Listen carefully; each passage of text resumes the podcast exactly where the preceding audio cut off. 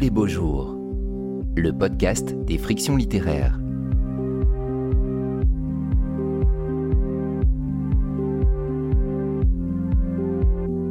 Des pages contre l'oubli. Rencontre avec les écrivaines Carmen Castillo et Marion Guénard, animée par Elodie Karaki et enregistrée en public en mai 2022 au Mucem à Marseille lors de la sixième édition du festival Oh les beaux jours.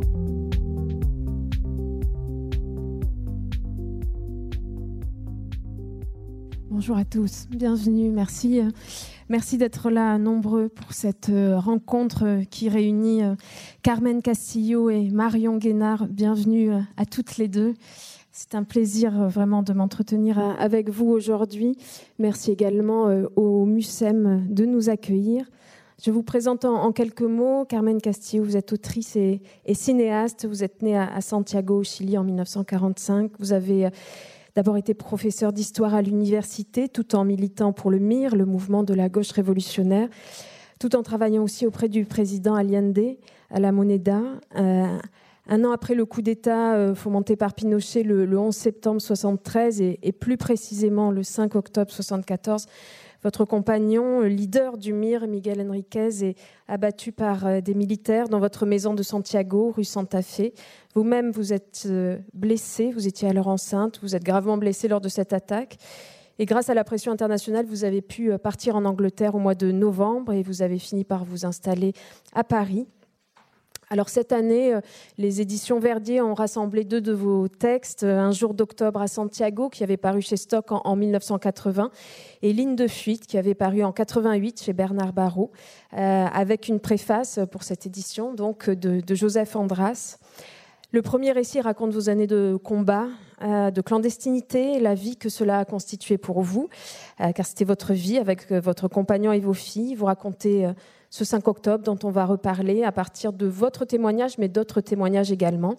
Et le second récit, c'est le récit de votre retour au Chili, 13 ans après votre départ. Et bien sûr, c'est une expérience assez incommensurable que vous nous racontez dans ce deuxième texte. Marion Guénard, bienvenue à vous. Vous êtes journaliste et vous étiez une toute jeune journaliste quand vous avez euh, couvert la révolution égyptienne qui a éclaté en 2011. Vous avez euh, produit de nombreux reportages, des documentaires web pour plusieurs médias francophones. Vous avez donc vécu en Égypte plusieurs années et vous en êtes parti en 2014 euh, au moment du retour des militaires au pouvoir. Et vous avez publié cette année aux éditions de l'Aube votre premier roman au printemps, on coupe les ailes des oiseaux. Euh, vous dessinez dans ce roman euh, deux trajectoires féminines. D'abord, Kautar, dans la famille et, partisane des frères musulmans, qui euh, a 20 ans quand la révolution éclate et qui va s'y investir corps et âme, transgressant les interdits paternels. Le dictateur tombe, les premières élections libres mettent les frères musulmans au pouvoir. S'en suivra un coup d'État militaire, on va en reparler, une deuxième révolution euh, avortée, euh, puisque les révolutionnaires vont s'entre-déchirer. Et en fait, nous la rencontrons, Kautar, dix ans euh, après la révolution. Elle est accablée par cette révolution brisée, femme d'un révolutionnaire amer, Ashraf, un personnage dont on va reparler aussi. Et tous les deux sont parents, d'un garçon né de la révolution, on peut le dire, place Tahrir, qui s'appelle Mohamed. Et puis nous avons la deuxième trajectoire, Myriam, d'origine égyptienne, qui a une vie très confortable à, Paris, euh, qui n'a pas eu euh, la possibilité de partager, euh, enfin ses parents ne lui ont pas donné en partage leur passé en Égypte.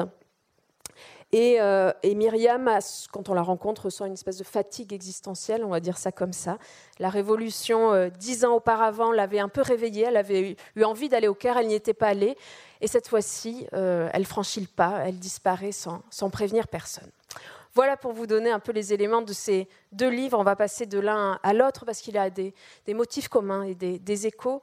Euh, Carmen, je voulais commencer avec vous à propos de, de la jeunesse de ce, livre. Ce livre est une trace vraiment précieuse et, bouleversante de ces années de révolution. Euh, on va reparler du 5 octobre, mais il y a aussi toute cette année, entre 73 et 74, vous nous racontez votre, euh, votre militantisme, mais aussi votre vie, euh, vos dimanches en famille, euh, vos amis, vous racontez vos jours, vous donnez le portrait de certains militants, amis aussi. Et en fait, cette mémoire de la Révolution, elle euh, ne se sépare pas de la mémoire de votre vie. Et c'est ce qui est très beau dans ce récit. Vous dites, c'était un, devenir tous ensemble. Et vous dites aussi, dix mois de vie à la Maison Bleu Ciel de Santa Fe et tout ce qu'on peut attendre le long d'une vie, je l'ai vécu là. Est-ce que vous pouvez nous raconter la genèse de ce texte euh, et le, moment où vous vous êtes euh, mis à l'écrire? Merci, merci à ce beau festival, à vous. et voilà, je vais essayer de revenir. C'est des vieux livres, c'est un grand cadeau qui m'a fait Joseph Andras et les éditions Verdier en republiant ces textes en un seul livre. Et je me suis retrouvée moi-même au Chili récemment, en revoyant les épreuves, à me dire, bon, qu'est-ce qui s'est passé dans ma tête à ce moment-là de l'écriture? Alors je dirais que ce qui s'est passé d'une certaine manière il y a euh, avec le livre de Marion cette chose qui est la mémoire. Quelle mémoire on construit? Qu'est-ce qu'on raconte? J'avais été sauvée, expulsée du pays, arrivée en exil, et euh, je me disais, le gros problème, c'est qu'on pense qu'on est des héros. Et nous, on n'a rien d'héroïque. On est des hommes et des femmes normales, jeunes, mais pas seulement. On mène une vie très intense. Je pense que la joie, le mot joie ne contient jamais une expérience solitaire. Je pense que le mot joie, c'est une action collective avec d'autres. Et cette joie, cette société entière en état amoureux, pendant des années, les mille jours d'Allende, nous l'avons vécu. Arrive ce coup d'État qui vient écraser une démocratie de justice, d'égalité, avec ce programme de justice sociale et de dignité d'un pays qui menait Salvador Allende, pour écraser justement ça, écraser ce souvenir. Nous, les militants qui pouvions, nous sommes restés au Chili clandestins pour nous battre contre cette dictature, mais pour organiser, pour accompagner le peuple. On ne pouvait pas tous partir dans les ambassades. On était connus, nous étions des militants et militantes engagés dans le mouvement social, à visage découvert, ce fut compliqué, le passage à la clandestinité. Et à partir de là, j'étais avec euh, nos deux petites filles de 4 ans et nous menions une vie normale, normale. Il faut le comprendre. La peur était là, bien sûr, en dehors de la maison. Mais si la mort était là, si la peur était là, ce n'était pas du tout des actions de sacrifice ni de mort. La, la vie avait une intensité, une rigueur, une couleur, et c'est vrai jusqu'à cet âge-là que j'ai, que tout ce qu'on peut attendre le long d'une vie, je l'ai vécu là. Ça, je l'ai écrit en 79, mais je, le, je dis que je le répète. Voilà. Et donc, je voulais raconter ça à mes amis français parce que euh, si on nous prenait pour des héros, héroïnes, il y avait un malentendu. Et ce malentendu était grave politiquement.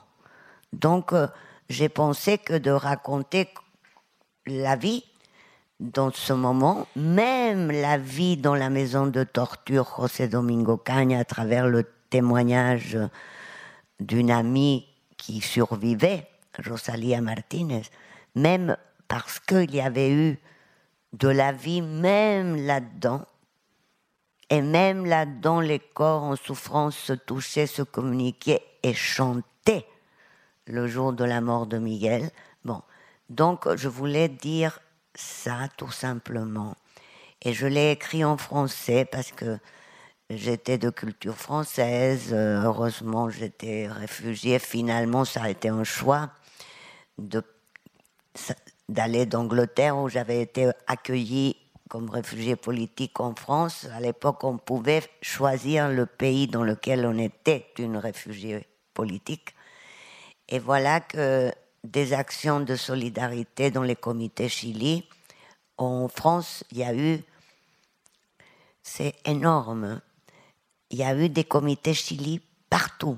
Ça a été les premiers engagements politiques des lycéens, des jeunes, très jeunes.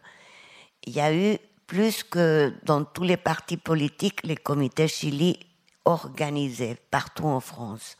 Donc, euh, on avait beaucoup de choses à faire pour euh, appeler à, la solidarité réelle pour la résistance active et aussi pour sauver des vies, comme j'avais été sauvée moi grâce à la solidarité internationale.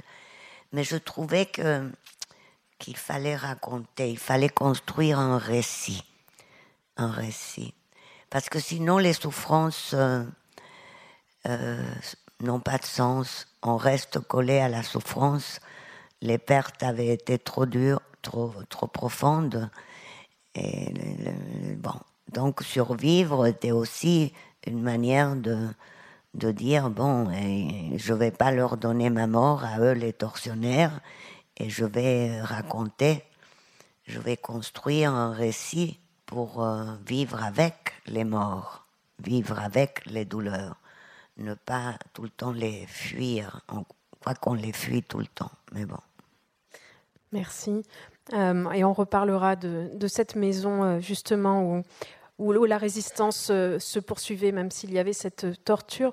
Marion, je voulais aussi vous interroger sur votre démarche, la, richesse de votre roman, sa, profondeur de champ, euh, vient de cette euh, mise en perspective euh, par rapport à la Révolution. On est dix ans après, et, ça offre une, une, vraie richesse à votre histoire quand on les rencontre tout le monde n'a pas la même perception de ce qui s'est passé euh, à ce moment-là. Euh, Kautar a, posé un, couvercle là-dessus. Euh, elle s'est beaucoup occupée de, son fils. Euh, Ashraf, lui, il, dépérit dans une espèce de, torpeur alcoolisée. il regarde la, propagande à la télévision. il est complètement éteint, peut-être déçu. vous pourrez nous le raconter il a le sentiment peut-être d'avoir été un peu piégé euh, par euh, le jeu politique. Et puis il y a Alim, encore un troisième personnage, qui lui finit par retrouver l'énergie révolutionnaire. Ça, revient chez lui, l'engagement reprend. Euh, ces dix ans, ce sont euh, les vôtres aussi, entre euh, votre, votre vécu en Égypte et l'écriture. Est-ce que vous pouvez revenir sur ce choix-là du, décalage de dix ans qui, qui, offre une, profondeur de champ à cette, à cette histoire? Bah merci déjà en tout cas de, m'accueillir et puis merci au festival et merci à Carmen aussi. C'est formidable de pouvoir, enfin, de pouvoir dialoguer autour de nos livres. Euh, en fait, le décalage de, de 10 ans, il est vraiment lié à ma démarche euh, d'écriture. C'est-à-dire que ça m'a pris 10 ans, en fait, euh, d'écrire ce livre. J'ai pas écrit pendant 10 ans, mais en fait, bon, je vais peut-être juste parler au départ de la démarche, c'est que euh, pour moi, la, révolution euh, du 25 janvier 2011, enfin, qu'on l'appelle révolution ou autrement, moi je l'appelle révolution, euh, ça a vraiment été un événement incroyable dans ma vie. Ça a vraiment été un événement, je pense, un événement fondateur pour la personne que je suis aujourd'hui. Il y a vraiment eu un avant et un après. Et donc ce livre, c'était un peu, je pense que ce qui l'a motivé au départ, c'était une forme de dette par rapport à tout ce que cette euh, jeunesse égyptienne m'a apporté. Euh, moi, j'étais journaliste à l'époque, donc j'étais témoin, et, pour moi, ça a été euh, professionnellement extraordinaire, et ça m'a aussi permis de rencontrer des gens que je pense je n'aurais jamais rencontrés euh, si j'avais pas vécu cet événement-là. Donc ça a été d'une richesse incroyable, et ça a vraiment profondément changé mon rapport au monde. Et donc, moi, j'ai quitté l'Égypte en 2014, après le, coup d'État militaire, enfin, en tout cas, la deuxième révolution, coup d'État militaire, c'est pareil, on, peut l'appeler, enfin voilà, il y a différentes terminologies employées selon, selon les positions qu'on qu'on choisit. Mais euh, donc je suis partie en 2014 parce que j'étais effondrée, euh, j'étais fatiguée en fait hein, de couvrir euh, ces événements-là et je pense que j'étais effondrée moralement et j'avais envie de tourner cette page-là de l'Égypte en fait. C'était pas, c'était pas c'était pas mon pays, c'était pas mon histoire, etc. Sauf qu'en fait, après quelques mois, j'ai été rattrapée par ça et je me suis rendu compte que je pouvais pas solder tout ce que j'avais vécu comme ça aussi facilement. Et donc, euh, j'ai eu cette, cette espèce de, oui, de motivation d'écriture qui est arrivée à ce moment-là. Et, hum, après, la question, c'était comment on l'écrit en fait et pourquoi? Alors, euh, il y avait cette idée de dette et cette idée aussi de, devoir de mémoire, en fait, qui s'est exprimée comme ça. C'est-à-dire qu'il y avait euh, le besoin d'écrire pour, euh, pour garder une trace pour la mémoire collective, en fait, de ce qui s'était passé, parce que le régime militaire réécrivait l'histoire au sein de l'Égypte. Hein. Ils se sont empressés de, de rénover la place Tahrir, d'effacer les graffitis, de Enfin voilà, évidemment, il y a eu la propagande euh, euh, des journaux d'État.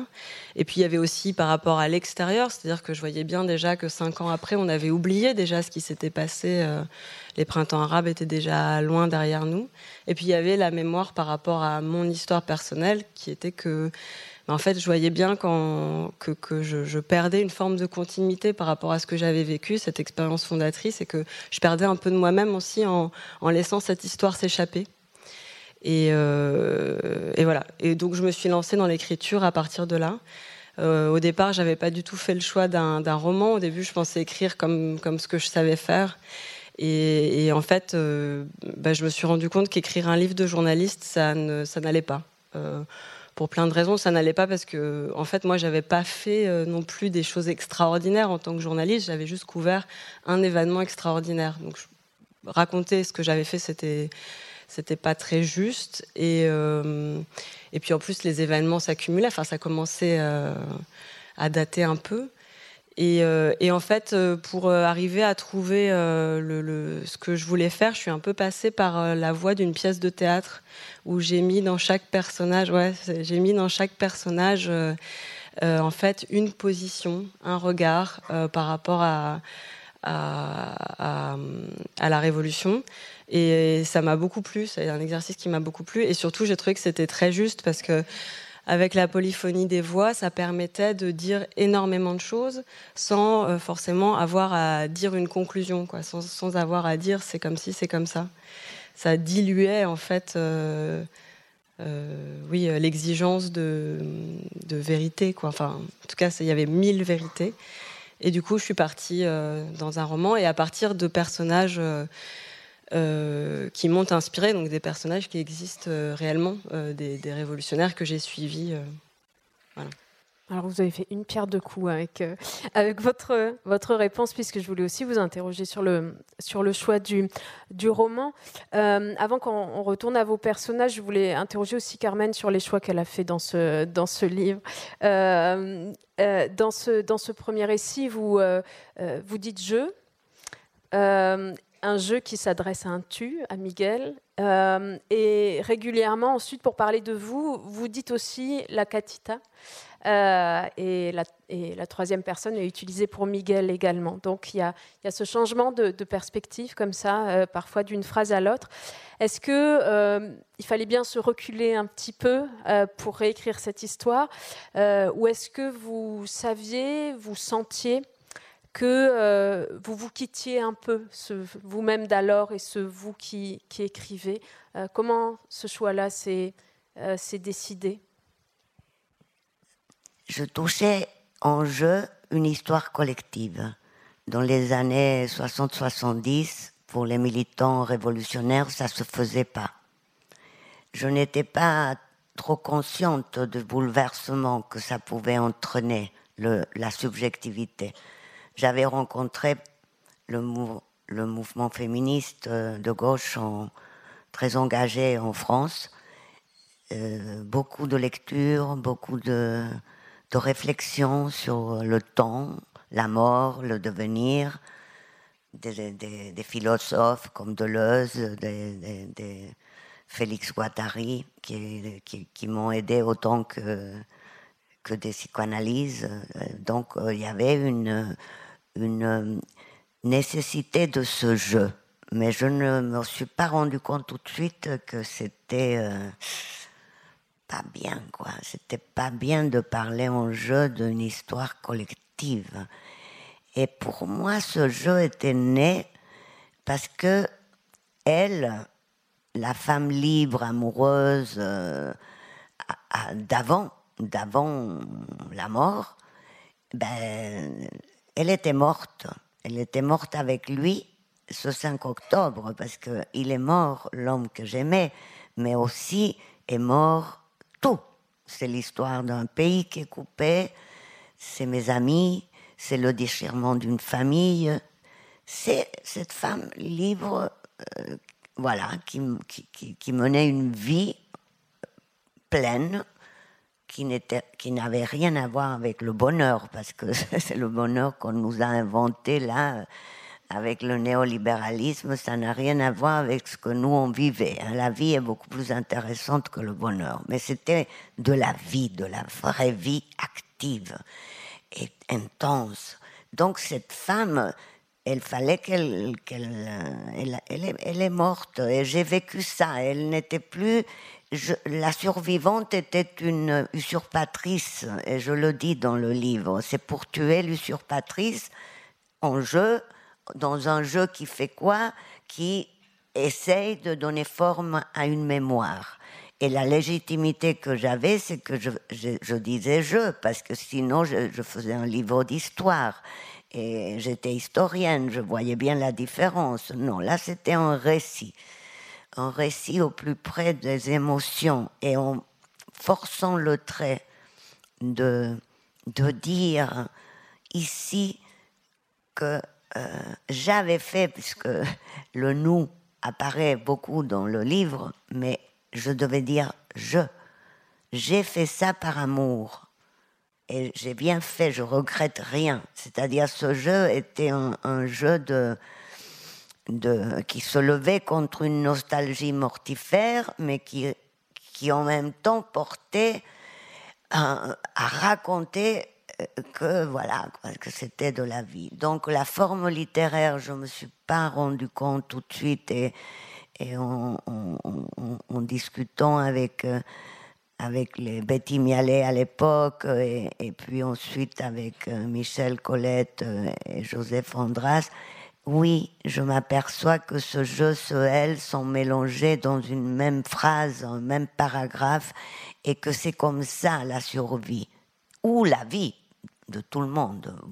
Tout le monde a plusieurs vies, plusieurs, et si on, à un certain âge, on regarde et on a des multiples Carmen. Euh, bon, mais politiquement, l'important à ce moment-là, c'était que de savoir que la Catita était morte, que Jimena devait partir. Jimena était mon nom dans la, mon prénom dans la clandestinité et qu'elle devait, devait naître une autre femme. Et cette femme-là, elle devait écrire. Voilà, bon, d'abord. Il y a euh, un, lieu que l'on trouve dans chacun de vos livres, c'est la prison ou le lieu de torture. Euh, Marion, euh, euh, Carmen parlait de, de familles déchirées. Il y en a une dans votre, dans votre livre. C'est le début du livre. Kautar va dans une prison pour visiter enfin son frère, qui a été emprisonné depuis, depuis peut-être 7 ou 8 ans. comme leur père des décennies auparavant. Euh, et Kautar sent, en rendant visite à son frère, qu'elle quitte le monde des vivants. C'est vraiment un endroit de, solitude euh, pure. Euh, cette famille, elle est très intéressante dans votre roman, à la fois parce qu'il y a le, père qui a été emprisonné, ensuite le fils élu député suite à la Révolution, qui ensuite a été lui-même emprisonné, Kautar qui a, transgressé cette, ce, côté partisan de sa famille, qui s'en est détaché, mais quelque chose l'a rattrapée, elle aussi, dans le regard des autres. Est-ce que vous pouvez euh, euh, reparler de, cette famille et est-ce que ça vient de, euh, vos reportages? Est-ce que vous avez aussi enquêté d'une certaine façon ou, sur, ces, familles qui pouvaient se déchirer politiquement pendant la Révolution? Euh, bah, en fait, je crois que c'est quelque chose qu'on a. Enfin, moi, je n'avais pas du tout euh, vu ça sous cet angle-là au, début. Peut-être parce que j'étais trop jeune et que du coup, je me posais pas ces questions-là. Mais on a très vite vu qu'en fait, cette question de la révolution et de l'adhésion à la révolution, c'était quelque chose de générationnel. Et euh, pour revenir à donc à, à euh, en fait, euh, je, alors moi je me suis pour pour ce personnage-là, je me suis inspirée en fait d'un aussi de, de, beaucoup de jeunes révolutionnaires qui ont aussi eu la bah, l'opportunité de se rencontrer dans le dans lors des manifestations et en particulier sur les sur les places d'occupation qui qui se sont installées dans le pays jusqu'à ce que que Moubarak soit contraint à partir.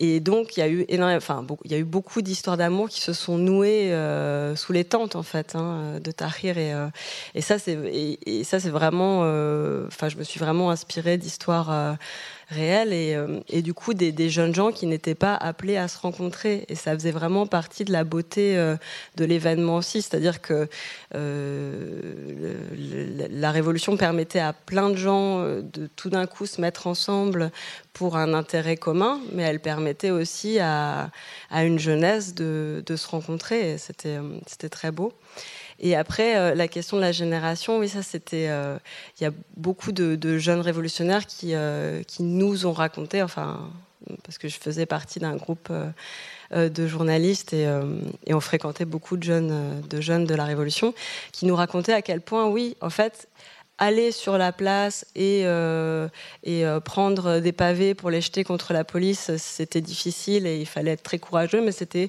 encore plus difficile d'affronter euh, ses parents et de leur expliquer que en fait euh, que, le, combat, enfin la vraie vie était en train de se dérouler là, dans la rue, et que euh, les, conseils de prudence, de, comment dire, les, appels au, bah, on a déjà essayé mais ça n'a pas fonctionné, enfin la résignation, voilà, bah, ne, les a pas retenus et fonctionnait pas du tout. Donc ça, c'est oui, c'était un discours qui revenait tout le temps. Euh, Carmen, pour parler aussi de ce, lieu-là, euh, de, la prison, euh, vous racontez longuement ce, passage de, des militants dans cette maison, José Domingo Cañas, qui était tenu par la, police politique du régime, la DINA. donc c'était un lieu de, torture et vous l'avez déjà un peu dit tout à l'heure, la, résidence, la résistance pardon, se passe aussi dans ce lieu-là. Les, les, révolutionnaires donnent à voir vraiment un, des liens très très forts qui impressionnent leur euh, geôlier, qui impressionnent aussi les autres prisonniers. Ils ne cèdent pas, ils euh, s'encouragent, euh, ils se parlent seulement avec les yeux. Et je voulais lire peut-être juste un court passage pour vous donner une... Je, pourrais lire toutes les pages parce que vraiment, c'est des pages vraiment très bouleversantes. J'en ai choisi un. c'est quand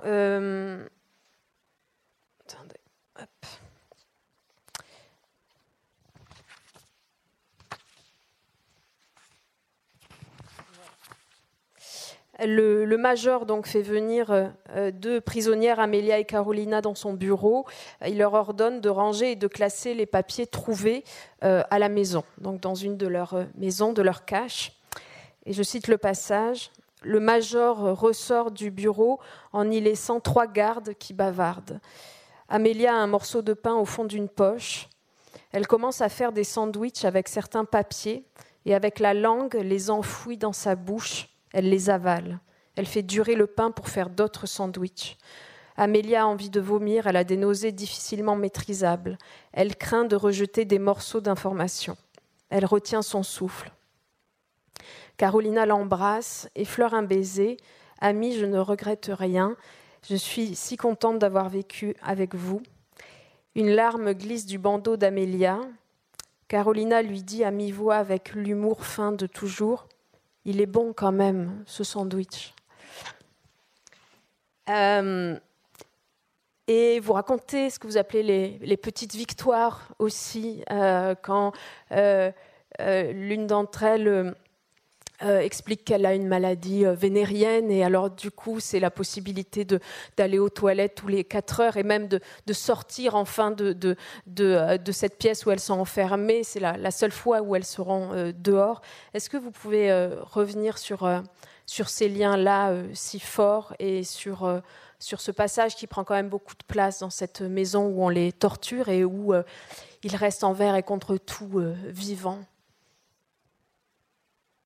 J'ai pu euh, écrire euh, ce chapitre, le livre en trois parties, trois lieux. La maison bleue de la rue Santa Fe, la maison José Domingo Cañas et la rue Claude Bernard à Paris. Donc, euh, ce chapitre est vraiment saisi, volé des écrits à chaud de Amélia, euh, notre amie euh, euh, qui survit dans le réseau qui mène à la mort le réseau le plus proche de nous. la plupart sont des femmes et des hommes disparus, parce que la logique de la machine de mort, c'est la torture, donc on torture euh, scientifiquement de 9h du matin à 5h, sauf s'il y a une prise euh, d'urgence où il faut vraiment faire parler la personne, mais sinon c'est régulé comme une horloge.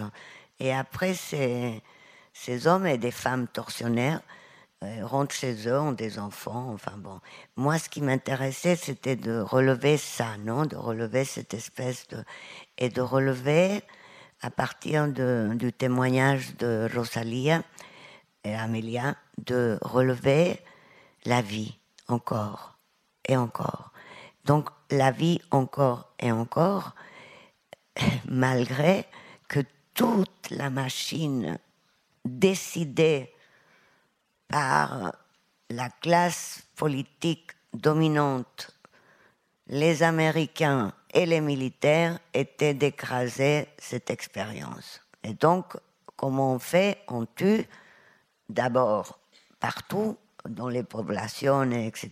C'est une répression massive. Et après, on commence à appliquer la logique de la disparition et de la torture systématique dans des maisons qui ne sont pas des prisons reconnues, qui sont des maisons volées, occupées, où on tient un huis clos duquel on ne peut pas parler. Moi, je ne suis pas, je n'ai pas été arrêté, détenu dans ces maisons.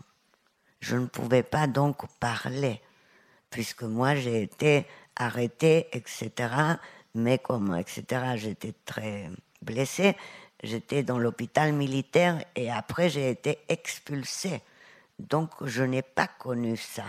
Et quand j'ai lu ces pages, quand j'ai entendu les témoignages, ce qui m'a moi-même rendue si forte, c'est que, voilà, tout ce que vous dites, ces petits gestes, ces corps qui, se caressent parfois, qui se donnent de l'élan, et malgré, malgré, parce que, euh, voilà, malgré, malgré, malgré l'horreur, bon, la, la, barbarie, la, la, brutalité. Bon. Et malgré. Et voilà que le, à l'annonce de la mort de Miguel, les militaires, bien sûr, se réjouissent et sort un chant. Un chant. Et ce chant que j'entends en lisant ces pages m'a emporté. J'ai lu ces pages en, en 77 J'oublierai jamais le 1er mai 77, elle m'a passé ces pages. Et comme une lettre, non? Bon, une lettre à l'organisation. Et donc j'ai volé effectivement ces mots. et pour, pour rendre, voilà, pour raconter encore une fois ici à vous que qui étaient ces hommes et ces femmes. Oui. Après, j'ai fait La Flaque Alejandra, le film en 93, sur, euh, sur une des personnes dont je parle dans ce chapitre, qui est, qui est une femme euh, qui a été brisée sous la torture, qui a collaboré, etc. Et c'est donc en 93, au retour de la transition démocratique. Donc l'obsession pour le mal, euh, je, l'ai eue très très longtemps. Euh, Marion, Carmen parle d'une logique de disparition, c'est présent aussi dans, euh, dans ce que fait subir le régime à, vos personnages dans, dans le roman. quand Kautar, elle aussi retrouve un peu d'énergie révolutionnaire, non seulement elle transmet son témoignage, ce qu'elle a vécu à son fils, parce que son fils n'est pas au courant que ses parents euh, ont été deux grands révolutionnaires en 2011, mais elle va au-delà de ça, et là on passe aussi de l'intime euh, euh, au, collectif. Elle décide de, de contacter, puisque Ashraf a disparu, il faut le dire aussi, de contacter d'autres personnes qui ont un disparu, euh, dont quelqu'un de la famille a aussi euh, euh, disparu. Et la résistance, pour elle, cette nouvelle résistance se noue à cet endroit-là. Est-ce que vous voulez bien reparler aussi de cette, de cette logique de disparition que le, régime a mis en, place, puisque c'est aussi un peu la fin de votre, de votre roman, cette histoire-là? Oui, je crois que c'est au cœur du livre aussi. C'était aussi une des motivations de, l'écriture de ce livre. C'était pour euh, lutter contre ça parce que finalement, euh, ce que je pouvais constater au moment où j'ai commencé à écrire, c'était que cette, euh, jeunesse révolutionnaire, ces, jeunes militants qui avaient été les héros d'un pays pendant quelques mois, étaient maintenant considérés bah, comme des ennemis intérieurs et donc étaient soit condamnés à la prison, soit condamnés à l'exil certains aussi morts et, ou, blessés euh, pendant les, affrontements, mais aussi euh, la grande majorité condamnés à continuer à vivre euh, dans un endroit où, où tout, les enfin, tous les forçaient à, ne, à, faire semblant, à faire comme si tout ça n'avait pas existé. Donc pour moi, c'est quelque chose que j'avais du mal à, concevoir en fait. Comment on peut continuer à rester debout en ayant vécu un événement euh, d'une ampleur euh, euh, pareille et avec tout autour de vous, que ça aille de, quelque chose d'assez abstrait, donc la, politique d'un régime, à vos voisins qui en fait bah, ne veulent pas que vous existiez. Donc c'était, oui, c'était quelque chose qui m'a, qui m'a, qui m'a vraiment questionné. Euh, euh, et, et, je crois que c'est le fil rouge de tout le roman, c'est-à-dire que c'est, ça commence avec, euh, vous l'avez dit, la prison, Kaoussar qui va visiter son frère en prison, c'est une, première marque. enfin d'effacement. En tout cas, il est effacé de la vie publique parce que c'était un député qui a été arrêté au lendemain, au lendemain du coup d'État. Alors voilà, sans, passer par, sans avoir droit à avoir un avocat, de façon complètement arbitraire. Euh, et, donc, euh, après, dans le roman, euh, cet effacement prend d'autres formes, jusqu'à l'effacement, la disparition de, son mari. En fait, donc, Kaoussar et, Ashraf sont un couple de révolutionnaires qui se sont. en fait, qui ont vécu en fait le, le comment dire le, coup d'État de façon extrêmement euh, violente dans leur intimité parce qu'ils se sont déchirés. C'est-à-dire que Kaoussar a été amené à soutenir euh, une partie, euh, enfin à soutenir, pas soutenir, mais en tout cas à, dénoncer cette deuxième révolution qui n'en était pas une, enfin qui s'est avérée ne pas en être une, alors que Ashraf, lui, était convaincu que qu'il fallait continuer, que c'était la bonne voie à, suivre et que cette deuxième révolution allait enfin déboucher sur sur, leur, euh, sur, sur le changement qu'ils attendaient. Et du coup, ils se déchirent euh, à l'intérieur de leur propre, euh, de, leur, de leur couple, de leur famille, et le silence s'installe comme ça pendant, pendant plusieurs années. Et, et, leur fils, qui était l'enfant de la Révolution et qu'ils espéraient, à, qui ils espéraient transmettre ce flambeau-là, le, le, flambeau de la résistance et de la vraie vie, en fait. Hein, et, non pas du bonheur euh, conventionnel, euh, en fait, il s'avère qu'ils ne lui ont rien dit, puisqu'ils étaient dans l'incapacité de lui parler. Donc il y a ça aussi, il y a vraiment l'effacement de la parole. Et, et, Ashraf, en fait, un jour disparaît. On n'en est jamais sûr parce que le roman ne le dit pas, mais il est assez évident qu'il a été attrapé par, par les forces de sécurité égyptiennes. Et c'est intéressant que vous en parlez d'ailleurs de ce personnage parce que personne m'en parle jamais. Alors que je trouve que c'est un personnage euh, très beau en fait. Enfin, très beau. Il, a, il y a quelque chose dans cette chute qui est, qui est très fort et qui est, qui a questionné. C'est vrai que c'est presque un peu injuste pour lui de disparaître euh, comme ça. Voilà. Et donc, effectivement, et, et, juste pour finir sur cette histoire. Euh, d'effacement, euh, la fin du roman, le moment où Kaussar justement euh, a cette espèce d'épiphanie euh, à travers son fils, d'ailleurs en voyant son fils naturellement prendre les voies de la, rébellion. elle a une espèce d'épiphanie et se dit qu'en fait elle ne peut pas ne pas continuer, qu'elle est obligée de continuer, sinon sa vie est une vie, une vie de fantôme en fait. Et là, j'ai été très inspirée par les folles, par l'histoire des folles de mai en Argentine, qui, euh, pour euh, lutter contre les disparitions, tourne euh, autour des places. Et d'ailleurs, c'est la fin de mon roman. Enfin, c'est cette image-là, en fait, hein, de, de qui tourne sur la place Tahrir, malgré les blindés qui arrivent, malgré les, gaz lacrymogènes, malgré la télévision d'État qui est là en train d'animer quelques, quelques pantins pour faire croire que, que, que voilà, c'est l'anniversaire, la fête de la police et que c'est super et que tout le monde est content. Et voilà, et j'ai été vraiment euh, directement inspirée par cette, euh, cette histoire-là. Dans, dans, vos deux livres, euh, à, toutes les deux, bien sûr, il y a des dates parce que c'est l'histoire que l'on rencontre dans, dans, dans, ces deux ouvrages. Carmen Castillo, vous nous racontez ce, ce 5 octobre 74. Et puis plus loin dans le récit, alors que vous avez quitté le Chili, vous enquêtez sur ce 5 octobre 74, vous voulez euh, euh, d'autres témoignages, d'autres regards. Il y a cette lettre euh, d'Amélia qu'elle vous lit une nuit à Paris, la nuit du mardi 8 mai 79. Et à propos de, cette date, vous dites J'échappe au but de ce récit, reconstituer le parcours qui conduisit l'ennemi jusqu'à la maison de Santa Fe je me dois de refaire à mes risques et périls l'interminable et si court enchaînement qui mena au samedi 5 octobre. Est-ce que vous pouvez revenir sur euh, cette volonté euh, très forte de reconstituer euh, ce, cheminement-là et, et, quels sont les risques et les périls dont vous, dont vous parlez? Ça a pris 5, 40 ans, je ne sais plus. On vient de la semaine dernière, la sentence a été enfin donnée sur euh, le, crime, la mort de Miguel Enriquez au combat. Donc, euh,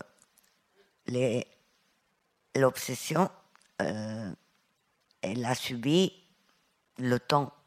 Quand j'écris, entre 78 et, et 79, deux années où je suis accueilli en France, je, peux, je, note dans des carnets comme des flous de mémoire. Le risque le pire, c'est que les souvenirs joyeux, les souvenirs de cette vie pleine tuent. Parce qu'à un moment donné, euh, ben on est là. On est là, euh, tous sont morts. Donc c'est pas facile de traverser. Cette traversée est très difficile. Les risques et périls, c'est de ne pas rentrer dans le silence. C'est-à-dire que ben, ben, ben, beaucoup, beaucoup de survivants, on le connaît, euh, se taisent.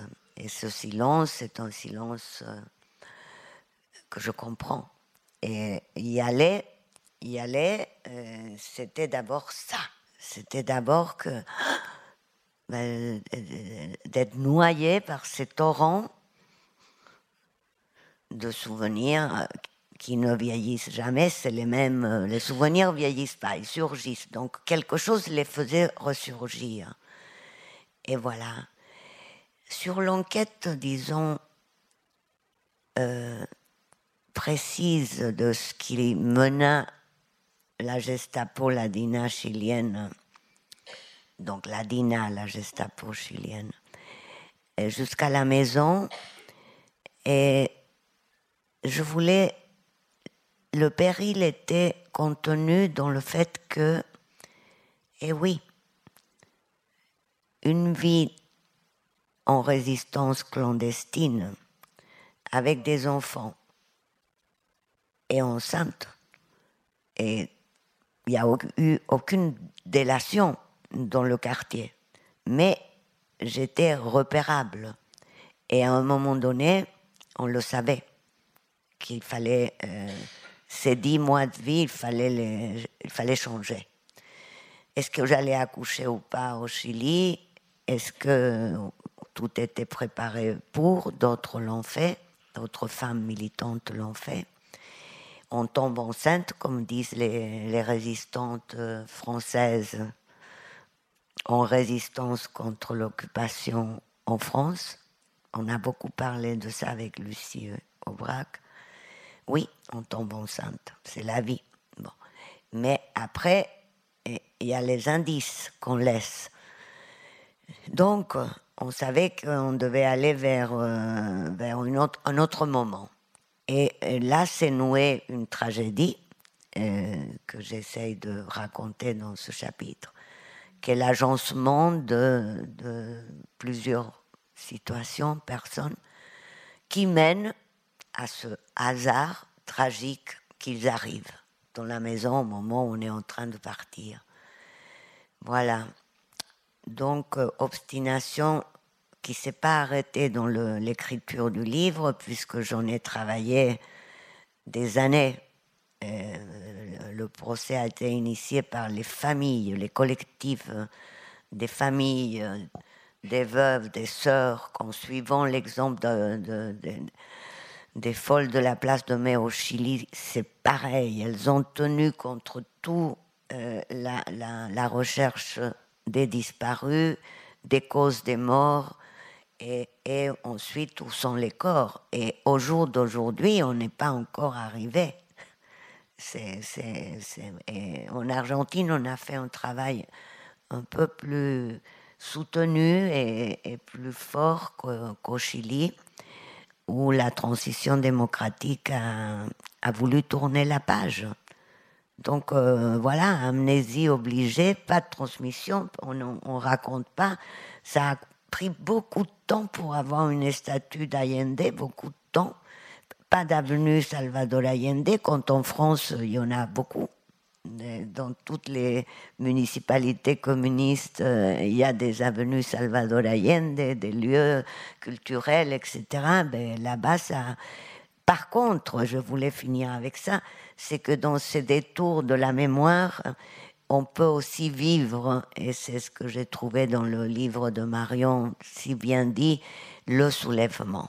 Donc, euh, euh, à l'échelle de ma vie, je puisse avoir vécu le soulèvement chilien d'octobre 2019, où les morts ont été peints partout dans les murs, où l'esprit et la mémoire des vaincus étaient dans la tête de cette jeunesse de 15 ans et 18 ans, et, l'appel à la mémoire et, tout le combat qu'il y a eu là, qui a duré des mois, et, qui a amené euh, très probablement au changement de constitution, fait que ce que je ressentais au début, dans la défaite la plus féroce en 78, 79, 80, eh ben, voilà, rien n'est fatal. Je savais que rien n'était fatal.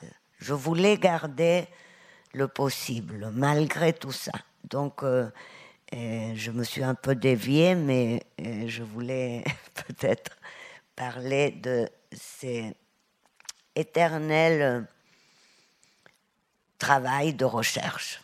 Hein. C'est de qu'est-ce qui s'est passé le samedi 5 octobre. Même on a créé des archives dans, la justice puisqu'il n'y a pas de preuves, pas de traces, pas de photos, rien. J'ai dû les exiger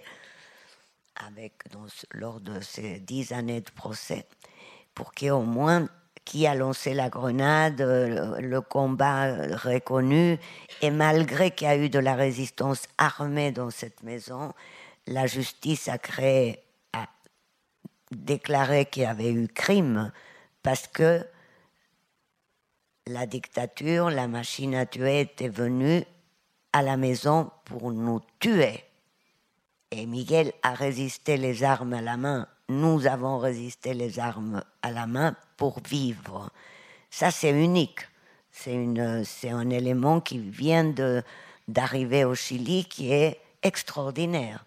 Parce que je ne voulais pas qu'on, soit considéré comme des victimes. On n'était pas des victimes. On était des militants, on savait ce qu'on faisait, on était grands, conscients, et même si on était jeunes. Mais, euh, et lui, euh, moi blessé, il a résisté pendant plus d'une heure et demie.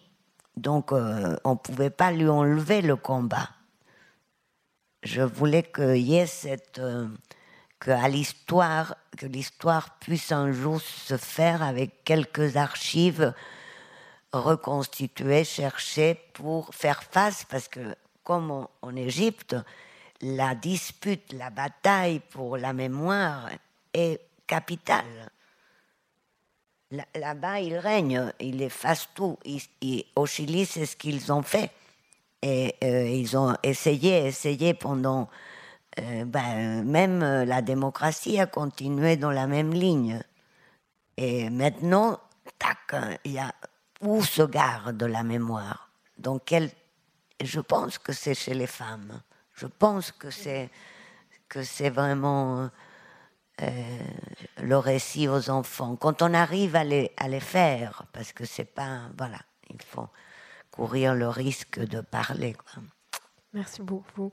Euh, pour évoquer aussi le, retour des soulèvements en Égypte aussi, il y a une date qui euh, et puis la mémoire des révolutions, il y a une date qui revient aussi dans votre roman Marion, c'est la date du 25 janvier. Il y a le 25 janvier 1952, le 25 janvier 2011 et le 25 janvier 2014. Vous évoquez ce 25 janvier, je vous cite, qui n'a pas d'âge, qui explose les frises chronologiques et les calendriers. Est-ce que vous pouvez nous, parler de, de cette date qui est si épaisse dans l'histoire euh, que vous racontez dans ce roman? Euh, oui. Euh, bah, je crois que cette date, euh, bon, moi j'ai déjà dit que voilà, il y avait eu cet avant-après dans ma vie, mais j'ai un, ami, enfin voilà, j'ai un ami égyptien proche et lui me disait souvent qu'en fait pour lui le 25 janvier ça avait été le jour de sa naissance fin de sa deuxième naissance. C'est-à-dire qu'il y a la naissance biologique, voilà, 25 euh, ans plus tôt, mais que la naissance existentielle, c'était ce jour-là. Et donc, euh, du coup, euh, ça me semblait très important, et c'est un discours que j'ai entendu plusieurs fois, et ça me semblait très important que ce soit donc une date qui revienne régulièrement dans le livre et autour de laquelle s'articule l'intrigue. Et vous l'avez dit, en fait, en plus, c'est une date intéressante, c'est une date qui a été réutilisée par les différents régimes effectivement, le 25 janvier 1952, euh, ça a été euh, un événement de résistance face à l'occupation, enfin, c'est pas vraiment une occupation, mais face euh, aux Britanniques dans un commissariat d'Ismaïlia où plusieurs forces égyptiennes, des syndicats, des frères musulmans, des policiers, tous ensemble se sont mis à résister contre, contre l'occupant britannique. Euh, et, voilà. Et donc, au fil des années, cette histoire, c'est un petit peu, euh, enfin, le, sens de l'histoire s'est étiolé. Elle a été récupérée par euh, le régime de Moubarak, qui en a fait la fête de la police, en ne gardant que de cette journée de 52 l'héroïsme des policiers. Et donc, tous les ans, le 25 janvier, on fêtait la fête de la police.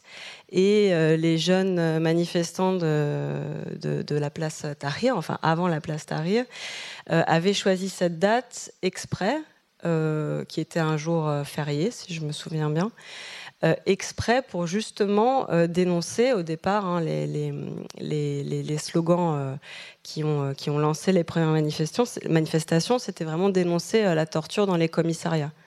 Demander du pain, de la justice sociale, mais vraiment dénoncer aussi l'arbitraire dans les commissariats. Donc c'était très très bien vu et, très fort en fait hein, d'emblée comme, comme message.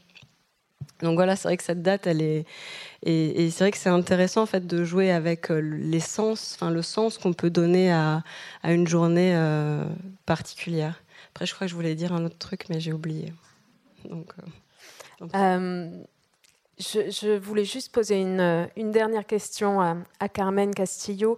et puis, parce qu'on est un peu tenu par le temps, donc il y a ensuite un, temps de signature où vous pourrez poser vos questions à vous, mais je voulais quand même qu'on évoque euh, le, deuxième texte, euh, Ligne de fuite, euh, Carmen, où vous évoquez votre, votre retour au Chili 13 ans après votre départ. Et déjà dans le, tumulte des, premières années d'exil, vous avez vu des, camarades retourner au Chili, vous parlez notamment d'Andrés, parce que, parce que la lutte continue et eux, ils veulent retourner et continuer à lutter depuis, depuis là-bas. Euh, le retour vous était interdit, il faut quand même le, rappeler. Vous n'aviez pas le droit. Vous avez quitté le Chili en étant euh, menacé de mort si vous reveniez. Euh, et vous écrivez, parce que vous décidez de partir, vous avez le droit à 15 jours, donc c'est un retour un peu brutal, il faut se décider très vite. Et vous écrivez, je pars, les vraies motivations, personne n'en parle, elles sont obscures, peut-être sacrilèges. Et cette expérience du retour, il faut vraiment lire ce texte parce que c'est d'une euh, tous les sentiments qui vous traversent, la complexité de ce qui se passe, parce que l'histoire ne s'arrête pas. Et au Chili, quand vous y êtes, il se passe encore des choses. Euh, des, jeunes gens sont assassinés par la, police, qui a un autre nom, euh, la CNI. il y a ce que vous essayez de retrouver, votre famille, que, votre père qui finalement vous appelle aussi. C'est pour ça que vous y allez. Est-ce que vous pouvez nous reparler un peu de ce, retour extraordinaire dans le, sens le plus premier du terme? Oui, c'est un tremblement de terre, euh, ce retour. Et, je, je, comme on ne se relie pas, euh, je l'ai, comme je vous disais au début, un peu parcouru là. Et je me dis effectivement que j'ai été très. Autant un jour d'octobre à Santiago, et j'en ai pris le temps et à partir des carnets, euh, des carnets comme des jets de ce souvenir qui, qui, emportent tout, qui peuvent abattre.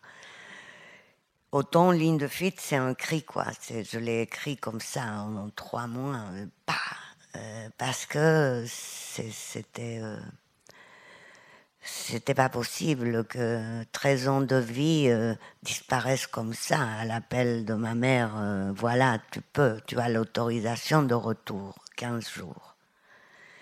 Et le rejet de ce pays et, euh, ce que je, ce que, ce que ma mère me, me forçait à voir, la rencontre donc avec la résistance ouverte, la peur, les les souvenirs ont travé cette fois-ci. Rien n'était à sa place. Tout avait changé de place. Tout était. Ouais, ça, euh, je, je, ça a pris beaucoup de temps pour que. Je crois qu'on l'exil, c'est c'est pas un problème, c'est un dilemme qui n'a pas de solution. Et plus on vit, plus l'exil grandit en nous, plus c'est l'exil. On croit que c'est fini. Je pensais que c'était fini. J'étais bien en France. J'étais très très bien. Et, tout d'un coup, voilà quoi. Ça, ça, on est embarqué euh, dans ce retour et par la suite. Euh, euh, au moment de, la fin de l'exil, au sens strict du dictionnaire, au moment où j'ai le droit de choisir de retourner ou pas, je choisis de rester en France. Parce que ce pays, et ça je pense je le raconte dans le film euh, Rue Santa Fe, ce pays m'était devenu agressif, euh, violent, je détestais comment le système néolibéral imposé par le massacre, par le coup d'État, par tous ces morts, par tous ces effacements de, des mémoires, par cette brutalité, régnait comme si de rien n'était. Et ce Chili, de 90, 92, ben, il y avait l'argent, tout était de l'argent, tout, tous les conquêtes sociales avaient disparu, l'individualisme, enfin tout ce que vous connaissez, puisqu'on le vit planétairement. Et voilà, mais là-bas, c'était parfait. C'était un système parfait. Et j'ai pas pu. J'ai pas pu euh, vivre parce que, euh, bon, j'avais une vie affective, une vraie vie en France. Et en France, j'avais aussi un métier, des complices, des amitiés, deux enfants, la vie, la vie, la vie. Je voulais pas leur donner ma mort. Et là-bas, le problème, c'est qu'il y avait le ressentiment. Parce que ça aussi, je, l'ai beaucoup travaillé. La vengeance, la haine, le ressentiment, on fait quoi avec? Dans la survie. Bon. Et donc, euh, voilà. Le retour, euh, il y, a, y, a, des allers-retours, mais il n'y a plus de retour possible, quoi. donc, euh, on se débrouille avec. Hein Parfois, c'est plus difficile qu'à d'autres. Merci beaucoup. On arrive au terme de cette rencontre. J'aurais bien profité d'une heure de plus. Euh, merci du fond du cœur, Carmen Castillo. Merci beaucoup, Marion Guéna. Merci.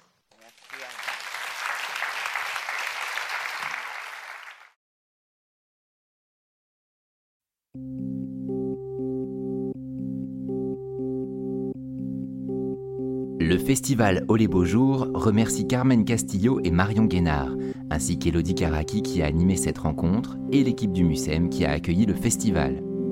Les références bibliographiques des écrivaines sont disponibles dans le descriptif du podcast. Pour ne manquer aucun épisode des Frictions littéraires, abonnez-vous à ce podcast sur toutes les plateformes habituelles. La septième édition du festival Au les Beaux Jours aura lieu du 24 au 29 mai 2023 à Marseille. Montage Clément Lemarié. Voix Nicolas Lafitte. Musique The Unreal Story of Louride by Fred Nefché et French79. Un podcast produit par des livres comme des idées.